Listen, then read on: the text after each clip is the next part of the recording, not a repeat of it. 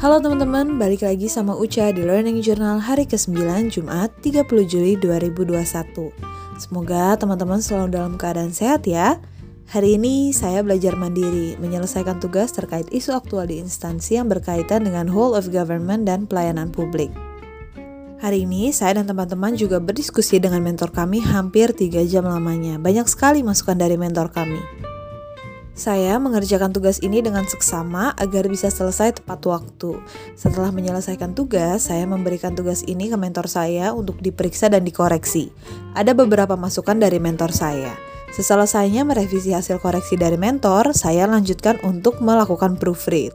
Dan kemudian setelah selesai semuanya, saya submit tugas ini di LMS. Hari ini sungguh, sungguh, sungguh, sungguh melelahkan karena menguras banyak pikiran.